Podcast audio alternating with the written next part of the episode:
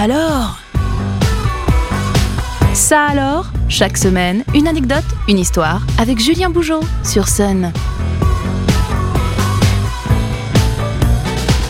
Salut à toutes, salut à tous, je suis heureux de vous retrouver comme chaque lundi sur Sun pour ça alors. De l'inattendu, du surprenant et du loufoque seront comme d'habitude au programme des minutes à venir. Ça alors, saison 4, épisode 130, c'est parti. La météo, en voici un thème qui nous touche tous, tous les jours. Chacun a son avis, chacun l'interprète à sa façon, mais bien qu'on la discute constamment et qu'on l'étudie de longue date, la météo a encore de quoi nous surprendre, comme vous allez le découvrir. On commence avec une statistique assez folle survenue en France. Les premiers jours du mois de mars ont vu l'île de Beauté, alias la Corse, avoir un enneigement plus abondant que le massif alpin, étant à cette période le massif montagneux le plus enneigé de France. Concrètement, en l'espace de 36 heures, il est ainsi tombé jusqu'à 1 mètre de neige fraîche là-bas. Cela en ravira certains d'entre vous, tout comme il en interrogera bien d'autres quant aux conditions météorologiques hors normes. On revient près de chez nous pour un constat tout simple. Lorsqu'on lève le nez au ciel chaque matin, le choix qui s'impose à nous ne prête qu'à peu de nuances. Ciel bleu et beau moqueur, ou alors ciel gris et moral en berne. Et pourtant, rappelez-vous la situation il y a un an de cela.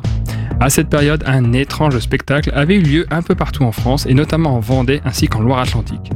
Une lumière jaunâtre dans le ciel, du sable qui recouvre les voitures et même par endroits le sol.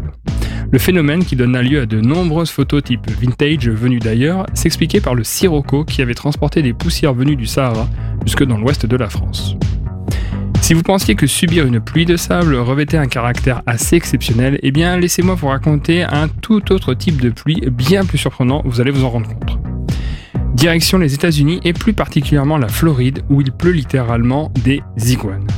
Que les choses soient bien claires, on parle bien là des jolies petites bêtes que vous imaginez. Mais alors, comment ces reptiles dépourvus d'ailes peuvent-ils pleuvoir ainsi?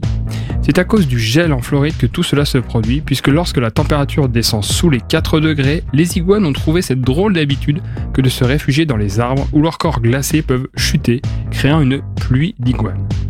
Aussi étrange que cela puisse paraître, les services de l'État de Floride avaient déjà alerté de pareilles situations en 2020. C'est fou tout de même comme ces Américains ont toujours ce petit truc pour se démarquer des autres.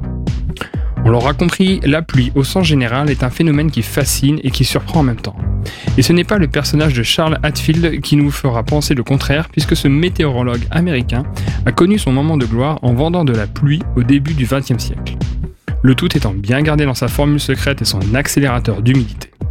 Usurpateur ou génie, il demeure que suite à l'inondation de la ville de San Diego en 1915, celle-ci se retourna alors contre lui mais lors du jugement, l'apparition de la pluie fut attribuée à Dieu.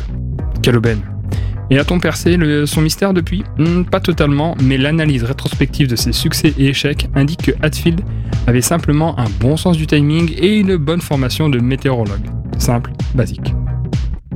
Avant de nous quitter, je vous invite à découvrir le bonus Ça alors, une info insolite bonus, à découvrir en descriptif de l'épisode sur le site et l'application MySun, ainsi que sur toutes les plateformes de podcast. J'espère que ce nouvel épisode de Ça alors aura comblé une curiosité insoupçonnée en vous. Je vous dis à la semaine prochaine sur Sun et tous les jours sur Facebook pour une dose de culture inattendue. Ça alors, disponible en replay sur myson et le